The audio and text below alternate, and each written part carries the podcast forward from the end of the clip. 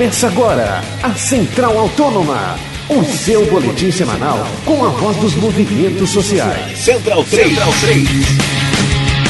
A todo aquele que anda sobre a terra, a todo aquele que trava sua Olá para você ligado na programação Central 3. Começa agora mais uma edição do programa Central Autônoma, nosso encontro semanal para tratar dos movimentos sociais espalhados pelo Brasil Central Autônoma. Chega sempre às sextas-feiras na programação Central 3 e depois fica disponível em podcast central3.com.br.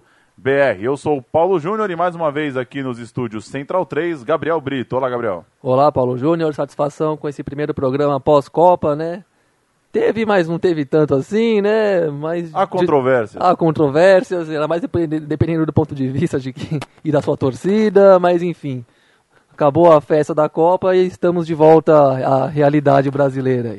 O nosso programa vai conversar hoje com Francisco Carneiro, que é da Articulação Nacional dos Comitês Populares da Copa. Francisco, valeu pela sua participação, por atender aqui o Central Autônoma. Eu queria que você comece dando uma geral aí, falando o que, que você achou de todo esse processo que envolveu a realização da Copa do Mundo e agora, com o fim dela, que avaliação que já foi possível fazer sobre o que aconteceu e sobre é, o, que, que, ela, o que, que ela repercute nesses próximos meses da política brasileira.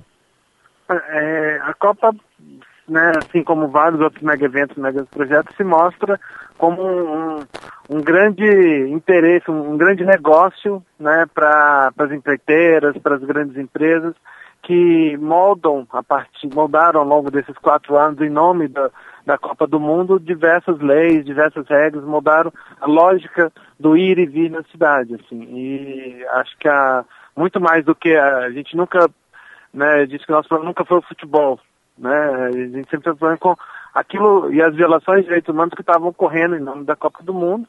E acho que isso fica, ficou bem claro quando né, o evento vai e passa, a vida continua, mas a vida continua como uma cidade mais segregada, mais privatizada e muitas violações que de fato ocorreram nesse período precisam ser, ser bastante investigadas. Assim.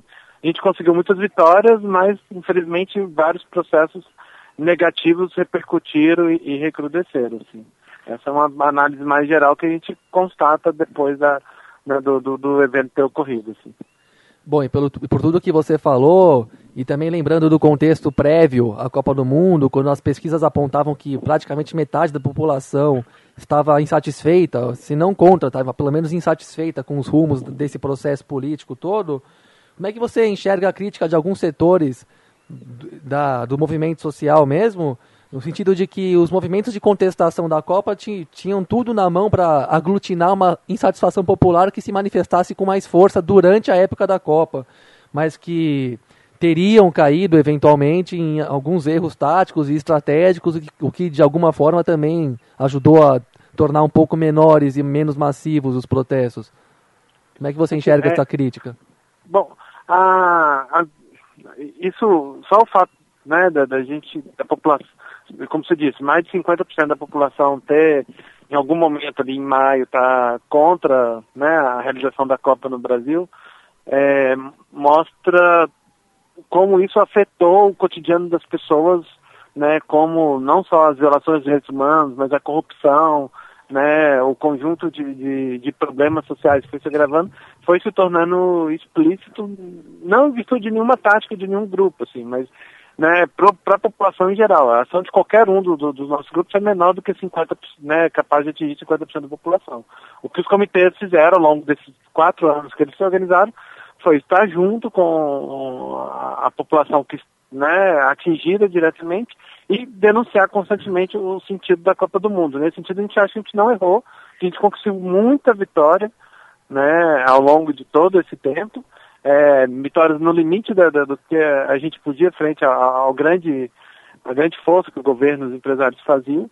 E, e, enfim, sobre a, o- como né, de um 70%, 50% a 70% da população era contra e depois isso não resultou em mobilização depois, é, é um conjunto de fatores é, né, do mesmo jeito que junho de 2013 nos pegou de surpresa, né, tá, a quantidade do povo indo nas ruas, junho de 2014 o, a, a mobilização para assistir os jogos, acho que pegou também todo mundo de surpresa. Acho que não é uma questão de nenhuma tática, qualquer tática que tivesse sido pensada, é, acho que realmente não teria resultado em, em grandes mobilizações.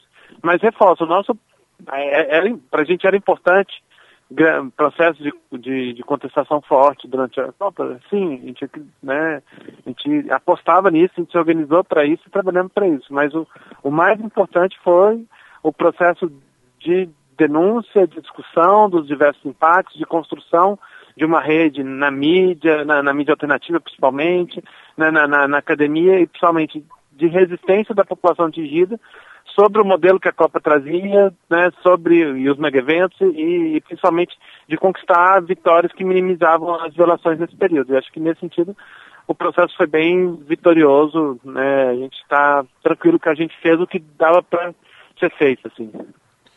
E Francisco, o que, que você pôde acompanhar de perto em relação aos protestos mais recentes? É, a atuação do Estado, a atuação da polícia, você teria algum testemunho para dar é, sobre como que, que Estado e polícia agiram nas últimas semanas? É, se tem, se a gente pudesse elencar nos, alguns diversos legados que a Copa traz de maneira bem negativa, talvez a, esse legado do Estado de exceção, do Estado de né, de, de, reprimir o direito de manifestação e organização, de transformar o conceito de segurança, não como aquela que fortalece a política pública, fortalece a integração da comunidade e a própria vivência do espaço comunitário, ou seja, a rua como algo coletivo, mas que passa a, né, uma segurança que passa a reprimir, que passa a excluir, que passa a favorecer interesses privados. Acho que esse legado é um legado muito ruim, assim. É, e ele né, foi usado ao extremo no, no, durante a, a, Copa do Mundo e é um legado que, que as polícias, o sistema de segurança não esquece. Ela vai, vai continuar usando de forma cotidiana agora na, na repressão nas favelas, nas periferias e tudo. Assim. Foram diversas violações né, ao, ao direito de organização, ao direito de manifestação. Né, e, e, a atual criminalização, principalmente em, em Belo Horizonte e São Paulo, e aí agora, recentemente no Rio de Janeiro, é, é uma prova de que a gente caminha, sim, a passos largos para um, uma volta, do, né, não da sua ditadura formal, mas uma ditadura na prática, né, onde uma visão hegemônica do, do modelo de sociedade não não, não, não permite contestações mais fortes em qualquer um dos seus campos de organização social. Então, é, esse legado de segurança é de fato o, o pior legado. Assim, acho que a gente conquistou ao longo do, do tempo, com apoio inclusive internacional, a evitar com que a, a, a do, do, crime de terrorismo avançasse no Congresso, assim, mas uh, isso não impediu com que a, a atuação da polícia, do judiciário, dos governos fosse uma atuação de, de considerar as pessoas que se organizam e lutam por direitos como terroristas e como inimigos de Estado quando, na verdade, estava se lutando por direitos e por democracia. Assim. Certo, Francisco. E bom, diante disso, você, o que, que você pensa, um pouco mais olhando para frente, dessa escalada repressiva e a tentativa, inclusive, de, digamos, né, sofisticar instrumentos jurídicos que ajudam nessa criminalização, como a gente tem visto também, uma forte atuação do Poder Judiciário nesse sentido. Você acha que é um momento passageiro né, desse tipo de aperto né, do cerco pelo, do Estado, porque queria muito realizar a Copa e vender uma imagem para fora do país? Você acha que essa experiência vai, vai continuar de vai continuar se repetindo, vai, vai virar um, um instrumento mais recorrente dos governos, enfim, se você acha que algumas coisas que a gente trata hoje como estado de exceção vão acabar ficando na paisagem aí no futuro. Como é que você enxerga é, o futuro diante disso? Um exemplo bem básico, assim, né? A Polícia Militar do Distrito Federal né, treinou e se capacitou para a Copa do Mundo com a Polícia, polícia Israelense né, que hoje joga suas bombas na, né, e, e aniquilam um, um povo inteiro, né, na, na faixa de Gaza. É, e esse treinamento é treinamento que depois ela não, não tem um chip que fala policial esqueça isso, né? É, é, é uma prática que ele internalizou e ele vai continuar agindo. Assim. Então, o, ainda mais com o fato de que, principalmente para as forças mais reacionárias, a, a criminalização é positiva. E se está dando certo, né, em, em prender um, um estudante da USP, empreender uma advogada né, popular, tudo não tem porquê para eles se pararem. Então, isso só é, só a gente só vai conseguir mudar isso se a gente realmente as diversas forças sociais, não só aquelas que, que se envolveram na luta contra as violações da Copa, perceberem que hoje lutar contra esse modelo de repressão é, é uma prioridade, né, e começar a questionar da, da, né, nos seus diversos meios e, e formas, assim, precisa realmente de um, de, um ser, uma nova pauta à, à esquerda a, a, luta pelo direito à organização e, e direito à manifestação, assim, porque se hoje atinge grandes passeados na rua, daqui a pouco vai para as ocupações de terra, vai para ocupações de prédio, vai para simples manifestação pacífica mais contestatória. Assim. Então, a gente tem que evitar, porque o Estado não vai parar com isso. O Judiciário, o Executivo, as forças conservadoras que, que ocupam esses poderes vão, vão continuar agindo nesse sentido. Assim. Então, a gente precisa é, lutar contra e de forma mais unida possível. E, bom, você entende isso como uma verdadeira resposta do poder público ao que aconteceu em junho do ano passado? Ou, enfim, que você, como é que você contextualiza isso melhor? No... Sim, é, com, com toda certeza. Né? A balela de que falaram o tempo todo, de que junho era bonito, era democrático, a resposta na prática não veio com novas medidas de fomentar a democracia e a participação, mas vim com novas medidas de destruir e impedir a, a democracia e a participação. Então, a resposta do, dos governos foi tomando lado na discussão de segurança, na discussão de democracia, tomando um lado conservador, um lado à direita. Né? Eles trabalharam de junho a junho pensando nisso, assim. É, e, e, implementaram a, a, a, política que, que construíram em todo esse período. É, e era visível, né? Os governos recebendo pressão de todos os setores conservadores e atendendo a essas pressões cotidianamente. Não, né? Então, não tinha por que eles se posicionarem e adotarem medidas do lado que não que não é o, que não é o lado deles assim. É, enfim acho que é é isso. Realmente é é a reação que o que foi adotada após junho. Não fortalecer a democracia não fortalecer a participação popular não fortalecer canais de conscientização mobilização e discussão de projetos de sociedade sim. Reprimir e impedir com que isso avance. E Francisco, para a gente fechar, como que você vê o futuro desses comitês da Copa é, e dessa articulação nacional que foi criada já há alguns anos, né, que já atuou uhum. desde a preparação até o final aí do Mundial? O é, que, que você imagina do movimento popular e autônomo para os próximos tempos, para os próximos eventos? Olha, a, a, a, experiência da articulação foi uma experiência inovadora para a gente e, e bem exitosa né, seja na sua metodologia de organização, né, de, de instâncias decisórias, seja no, no respeito, no protagonismo às comunidades atingidas, assim. É, também foi exitosa porque ela, acho que a gente conseguiu, a partir de um tema que pautou a sociedade, né, né se discutia os, os impactos da Copa muito mais do que qual seria a escalação e a convocação do Filipão, né, até um, um mês antes, é, e ao pautar, ela conseguiu dar liga em vários outros setores. A academia passou a discutir direito à cidade muito mais a partir da Copa e passou a pegar subsídio das lutas populares. Né? A, a, a imprensa, a mídia, principalmente a mídia alternativa, pauta cada vez mais isso e dá vazão a partir daí às diversas lutas e as diversas violações que, que vão acontecendo no dia a dia, as diversas formas de resistência e organização do povo.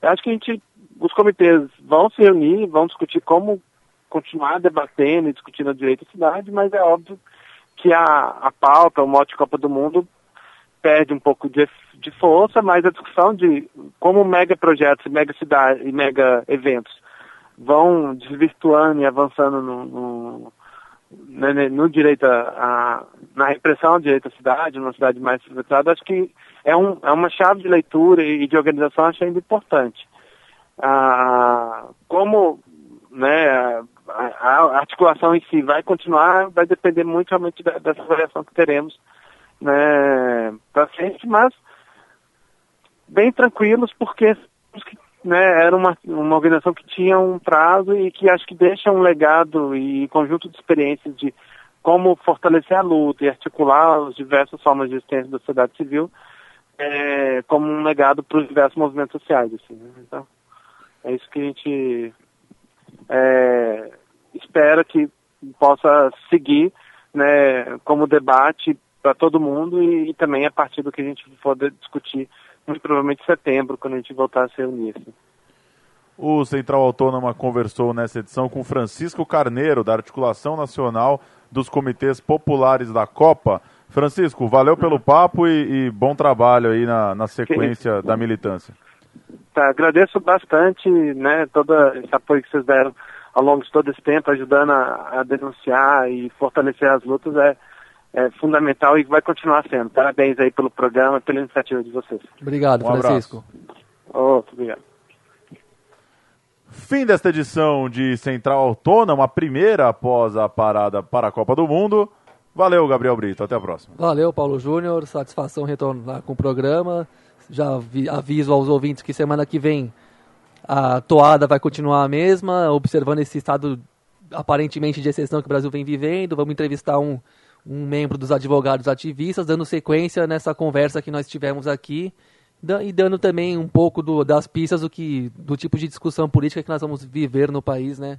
Pelo menos nos próximos meses, até o final desse ano, no mínimo, né? É isso aí. Leandro e a mim na mesa de som, eu sou o Paulo Júnior, Central Autônoma você ouve sempre em central3.com.br. Até a semana que vem.